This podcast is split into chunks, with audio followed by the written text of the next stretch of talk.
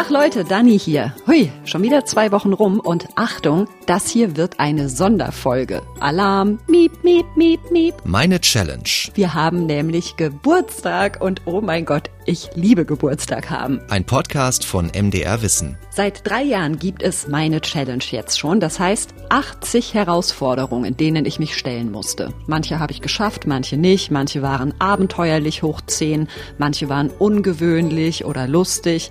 Wieder andere haben mich wirklich komplett an meine Grenzen gebracht. Also das war schon ein ganz schön wilder Ritt bis hierhin. Und normalerweise hört ihr hier ja, was ich bei diesen Challenges so erlebe und wie ich Forschenden Fragen stelle zu den wissenschaftlichen Hintergründen. Zum Jubiläum hat sich mein Team jetzt aber gedacht, wir drehen den Spieß mal um. Also nicht Dani löchert Wissenschaftlerinnen und Wissenschaftler mit ihren Fragen, sondern wir löchern jetzt mal Dani über all das, was in diesen drei Jahren so passiert ist. Dafür hat mich mein Kollege Carsten Möbius aus unserem Podcast-Team zum Interview eingeladen und das hört ihr jetzt. Viel Spaß! Drei Jahre meine Challenge. Hast du damals geahnt, worauf du dich einlässt? Ganz ehrlich, ich glaube nicht. Aber das soll gar nicht negativ klingen. Ähm, ich habe mir keine Vorstellung gemacht. Ich fand, wie gesagt, einfach, dass das wahnsinnig reizvoll klang. Aber ich habe nicht eine Sekunde darüber nachgedacht, was das bedeutet, was ich dann möglicherweise alles machen muss oder was ich auch alles machen darf, natürlich. Sondern es war so, okay, das ist die erste Folge, das ist das Thema, mhm, klingt schmissig, aber ich habe mir null bewusst gemacht, dass mich dieses Format sozusagen alle zwei Wochen in eine neue Herausforderung wirklich stürzt und was das praktisch bedeutet, positiv wie negativ. Und was bedeutet das jetzt? Es ist sau anstrengend, ohne Frage, sich alle zwei Wochen wirklich einer neuen Herausforderung stellen, weil ich aber auch, also ich habe null Ehrgeiz im Leben, aber da bin ich ehrgeizig. So, ich will das dann auch irgendwie durchziehen und schaffen und so weiter. Und ähm, das ist dann natürlich ein gewisser Druck, aber das ist ja auch die Idee. Wenn kein Druck dahinter wäre, hätte ich ja auch irgendwie nicht das Bedürfnis, die Challenge zu schaffen. Ähm, aber das ist auch der einzige negative Punkt, weil es ansonsten einfach, ich habe das Gefühl, es hält mich mega in Bewegung, mich alle zwei Wochen auf was Neues einzulassen, weil es auch so wahnsinnig unterschiedliche Gebiete und unterschiedliche Aufgaben sind. Und ähm, ich lerne wahnsinnig viel, sowohl was Wissenschaft angeht, Forschungserkenntnisse, als auch was mich selbst angeht und mein Umfeld und mein Leben und meine Freundinnen und Freunde besser verstehen, wie Sachen funktionieren, warum ist das so, was passiert, wenn ich das mache, also dann auch wirklich die Auswirkungen der wissenschaftlichen Erkenntnisse, die wir besprechen, in meinem Leben zu spüren, bei wirklich fast jeder Folge. Äh, das ist ja mega das Geschenk, das die meisten Menschen ja nicht haben. Alle 14 Tage eine Herausforderung, eine Challenge. Das hört sich so an, als ob du quasi dankbar bist, dass du das machen kannst. Gibt es denn, also mir würde es, glaube ich, manchmal so gehen, dass ich sage, jetzt lasst mich doch einfach mal in Ruhe. Ja, definitiv. Also es ist anstrengend und manchmal denke ich auch, vor allem wenn es vielleicht eine körperlich anstrengende Challenge war, wie Schlafverzicht oder was auch immer. Und dann hat man die zwei Wochen geschafft und möchte sich am liebsten einen Cocktail mit Schirmchen machen und erstmal Urlaub. Aber dann ruft schon der Kollege an, der für die nächste Folge zuständig ist und sagt, so, und jetzt nächste Woche nur noch Flüssignahrung. Und dann denkt man schon manchmal so, nee Leute, ey, kein Bock mehr. Aber irgendwie geht's dann doch immer. Und manchmal darf ich ja auch, äh, oder manchmal mache ich ja auch Urlaub und Pause und werde dann vertreten. Ähm, es ist manchmal viel und es durch den schnellen Wechsel auch ähm, stressig äh, oder wenn man vielleicht in zwei bis drei Themen gerade parallel drin steckt, äh, dann ist das schon manchmal so, dass man sich sehr am Riemen reißen muss oder dass ich mich sehr am Riemen reißen muss. Aber wenn ich mir so das äh, Kosten-Nutzen-Verhältnis angucke, dann äh, ist der Gewinn dieses Formats für mich wesentlich höher als das, was ich reingeben muss. Was ist denn für dich so die, die Quintessenz, wenn du an die Challenge denkst und an dein Leben, was du seither führst? Ähm, ich finde Wissenschaft total super und spannend, aber es ist immer was, was so ein bisschen so im, im Raum steht, was schwer greifbar ist. Und ich finde es Wahnsinn, dann Dinge auszuprobieren und zu merken, ah, so fühlt sich das dann an oder so funktioniert das dann, was da meinetwegen in Studien oder in Theorien beschrieben ist. Und dadurch wiederum wird dann die Wissenschaft noch interessanter und das ist wie so ein positiver Kreislauf und äh, es ist halt einfach wahnsinnig toll, diese, diese, diesen Bereich Wissenschaft dann mal so in, in den Alltag und in die Praxis zu holen und am eigenen Leib zu spüren. Und äh, die Quintessenz ist für mich, so blöd das eigentlich jetzt klingt, dass Wissenschaft voll geil ist. Äh, man muss sie halt nur irgendwie auf die richtige Ebene holen und schauen, dass sie funktioniert. Raus aus der Theorie rein ins Leben quasi, ja? Ja, so der gute alte Elfenbeinturm, äh, damit haben wir ja dann, oder damit habe ich ja dann eher wenig am Hut, sondern bei mir ist dann halt, ich sage ja dann auch Scheiße oder nee, das mache ich nicht oder ich mache das jetzt so oder was auch immer. Es ist dann einfach so, so viel näher an mir dran und wird halt erlebbar und nachvollziehbar für mich und natürlich hoffentlich auch für die Leute, die das hören. Hast du es äh, jemals bereut, Ja gesagt zu haben?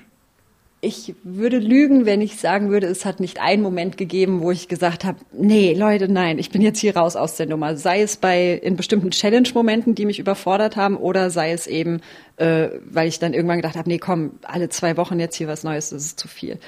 Aber das waren immer nur Momente, die sehr abhängig waren von der Tagesform oder der aktuellen Gemengelage, aber so alles in allem überhaupt nicht bereut. Im Gegenteil wir machen ja so verschiedene Arten von Challenges. Manche sind körperlich anstrengend, manche fordern geistig, manche fordern die eigenen Gewohnheiten und Routinen heraus.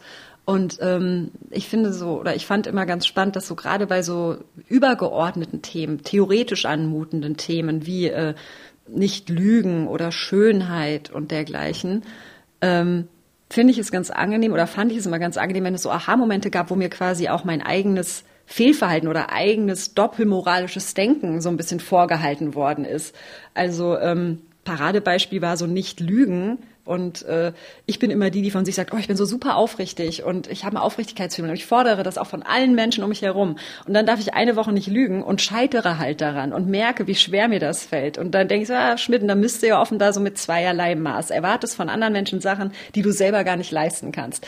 Und das zu merken, also dass die Challenge mich da auch manchmal so ein bisschen zurechtstutzt. So in manchen Sachen erhebt sie mich total, so krass, was ich geschafft habe, und in anderen Fällen hält sie mir so ein bisschen den Spiegel vor und entlarvt mich so vor mir selbst. Das ist nicht immer schön, aber ich glaube, es bringt einen vorwärts und mache das dann auch transparent, weil auch das ja menschlich ist. Mhm. Wenn du jetzt ähm, die Challenges Revue passieren lässt, was sind denn so Momente, die einem sofort einfallen? Ohne dass du jetzt sagst, ich, ich könnte dir die 80 in der Reihenfolge aufzählen oder so, sondern dass du sagst, das waren Momente, die sich so eingebrannt haben, aus welchem Grund auch immer. Wie viele darf ich denn sagen? gib mir irgendeinen, gib mir irgendeinen Deckel. Sonst komme ich hier.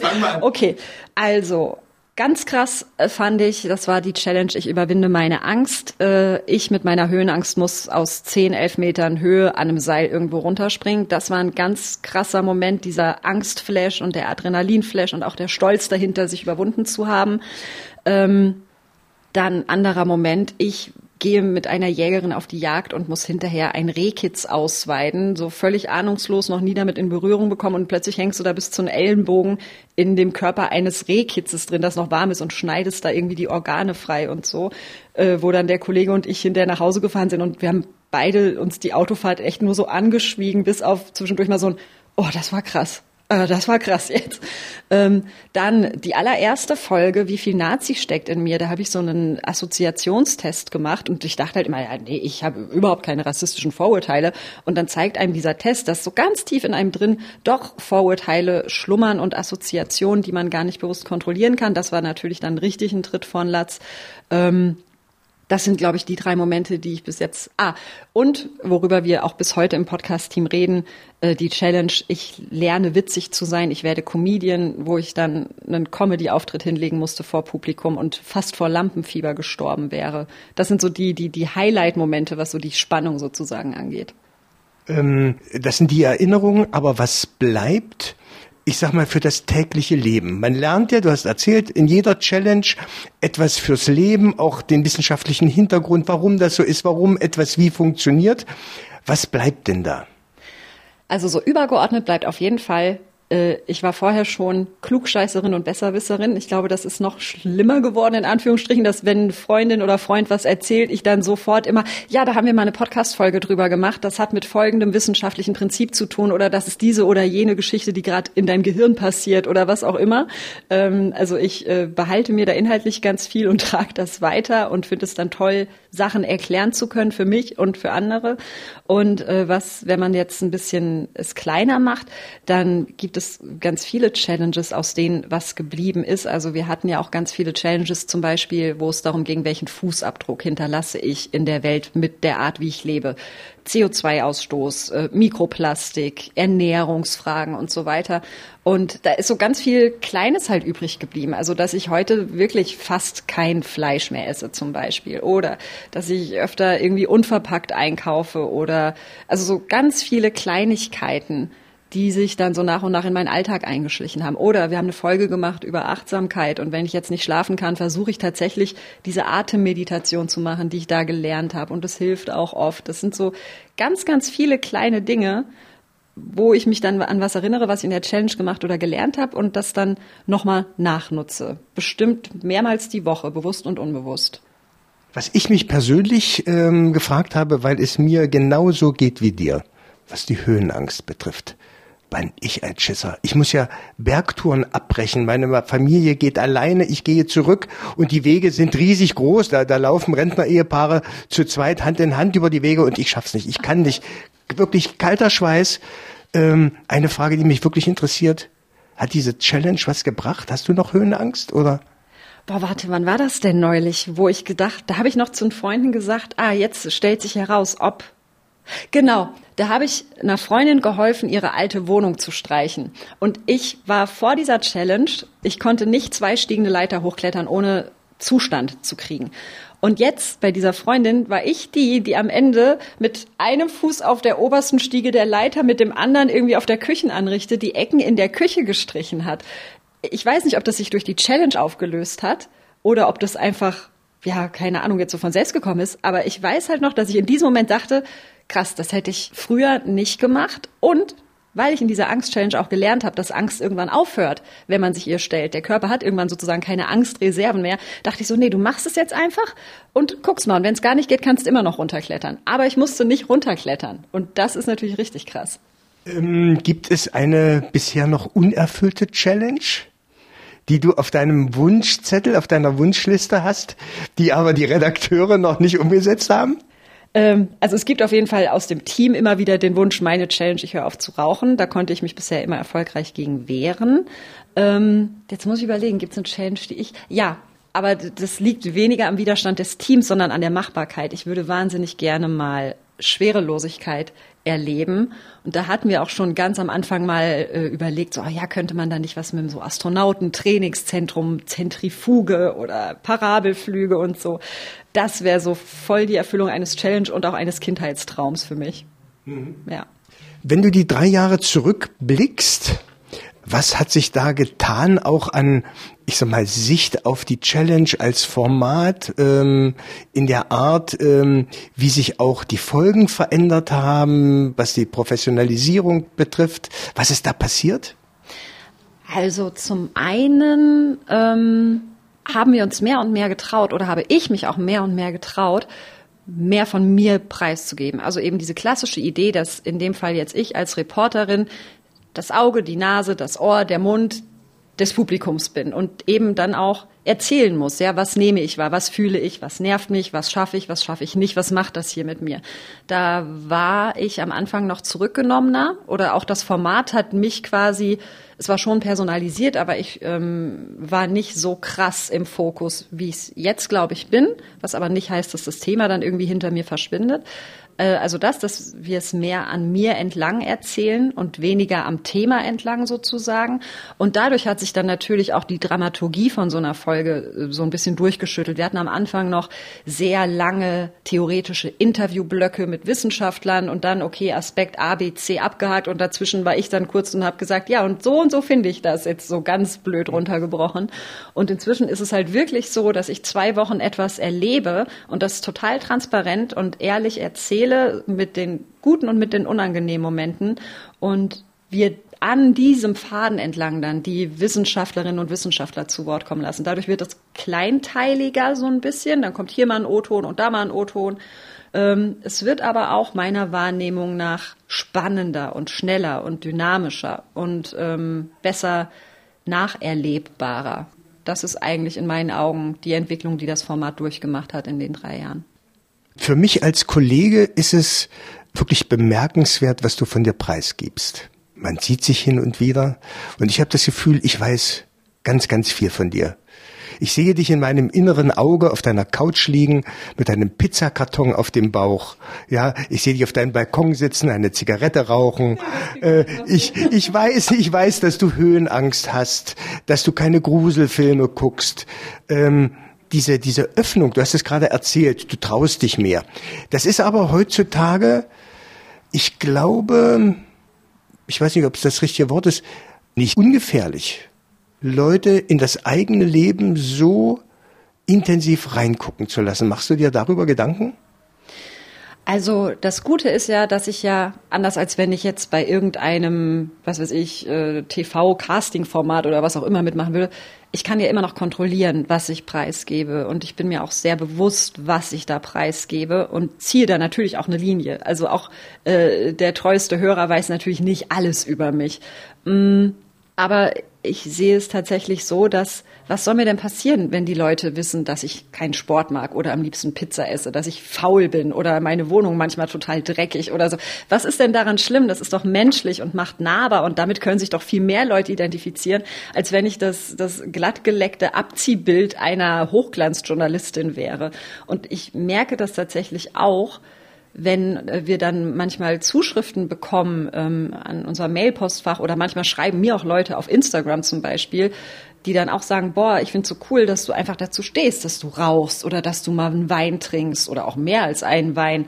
Und das spiegelt sich dann auch darin, was die Leute von sich preisgeben. Also dann kommt irgendwie der Vorschlag, ey, könnt ihr mal was machen zu, wie sich Lebenswandel und Lebensmittel auf das Lustempfinden auswirken, weil, und dann erzählte die Hörerin so ihre Geschichte mit Wechseljahren und Pubertät und Pille und abgesetzt und schwanger und so.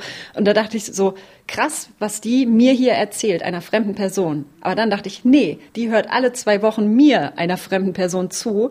Und anscheinend ist es dann so eine Wechselwirkung. So, wenn ich viel von mir preisgebe, dann scheint es zu funktionieren, dass die Leute sich dann mir nahe fühlen auf irgendeine Art oder so immer wenn wir User, Hörer und Hörerinnen fragen, dann ist eine Stärke des Podcasts oder eine Stärke des Podcasts bist du. Deine Person, die Art zu erzählen, bist du dir, dir dessen bewusst, dass das eine Stärke von dir ist? Mm. Also ich kann mir vorstellen, dass es Leute gibt, die sagen, es ist geil, wie die das macht. Es ist cool, wie die redet, dass sie halt auch mal schimpft oder schreit oder halt so, so unkontrolliert und emotional ist. Ich kann mir auch vorstellen, dass es genauso Leute gibt, die sagen, oh, das geht mir mega auf den Sack, die Alte. Das kann sich ja kein Mensch anhören. Die ist ja nur laut oder hysterisch oder raucht ständig rum oder was auch immer. Und ähm, ich glaube aber, das ist ja am Ende so ein bisschen auch die Idee so eines Formats. Natürlich wollen wir Inhalte transportieren und wir haben uns für diese Personalisierung entschieden. Und in dem Moment, wo man sich dann für diese Personalisierung entscheidet, nimmt man dann eben alles mit, das Gute wie das Schlechte. Also ich freue mich natürlich, wenn Leute sagen, sie hören das auch meinetwegen. Ich verstehe aber auch, wenn dann Leute sagen, ist nicht mein Fall. Wissenschaft, ja, hätte ich gerne, aber gern mit jemand anderem. das ist ja im Moment ein Open-End-Projekt. Alle 14 Tage die Challenge. Wie lange willst du es noch machen? Ich bin ja auch nicht mehr Jüngste. Nee, also äh, wenn es nach mir geht, ich denke dann jedes Jahr, wenn dann so äh, Geburtstag ist sozusagen, denke ich so, boah krass, ne, schon ein Jahr, oh, schon zwei Jahre, jetzt schon drei Jahre. Wenn es nach mir geht, geht das erstmal noch so weiter. Ich weiß nicht, ob ich das dann in fünf Jahren immer noch so sehe oder ob ich dann total runtergewirtschaftet bin. Aber es fehlt nicht an Ideen, es fehlt nicht an Bock und Motivation. Und deswegen, ohne dass ich jetzt eine Zahl sagen kann, kann ich mir vorstellen, dass das noch ein ganzes Stück weitergeht. Dass ich noch viel machen muss und darf. Dankeschön, liebe Dani. Drei Jahre Challenge. Herzlichen Glückwunsch. Ja, gerne. Wo ist mein Kuchen? fand es voll interessant, mich mal zusammen mit Carsten so hinzusetzen und drüber nachzudenken, ja? So, was haben wir alles schon durch? Was durfte ich alles erleben und was hat das überhaupt mit mir gemacht? Also, so eine kleine Zwischenbilanz. Dafür nimmt man sich ja im Alltag meistens nicht so die Zeit für. Und diese Zwischenbilanz ist auch ein guter Anlass, mal richtig fett Danke zu sagen an das ganze Team von Meine Challenge. Das bin ja nicht nur ich, sondern das ist so ein kleiner Haufen von Redakteurinnen und Redakteuren, die hier mega fleißig im Hintergrund arbeiten. Danke an Thomas Jehn, Clara Fröhlich, Max Heke, Angela Fischer und Carsten Möbius, die mich und euch fleißig mit immer neuen Challenges versorgen. Aber wie gesagt, das war jetzt nur eine Zwischenbilanz. Es geht natürlich weiter. Das hier war jetzt unsere Sonderausgabe zum Challenge Geburtstag und in der nächsten Folge geht's dann weiter, wie gehabt, mit einer neuen Herausforderung. Bis dahin würden mein Team und ich uns riesig freuen, wenn ihr uns abonniert und oder eine liebe Bewertung dalasst. So als kleines Geburtstagsgeschenk. Ihr findet uns in der ARD Audiothek auf challenge.mdr.de bei Spotify, Apple Podcasts und auch sonst überall da, wo es Podcasts gibt. So, und ich mache mir jetzt ein Säckchen auf. Und wir hören uns bald, okay? Bis dann, ich freue mich. Tschüss. Das war Meine Challenge, ein Podcast von MDR Wissen.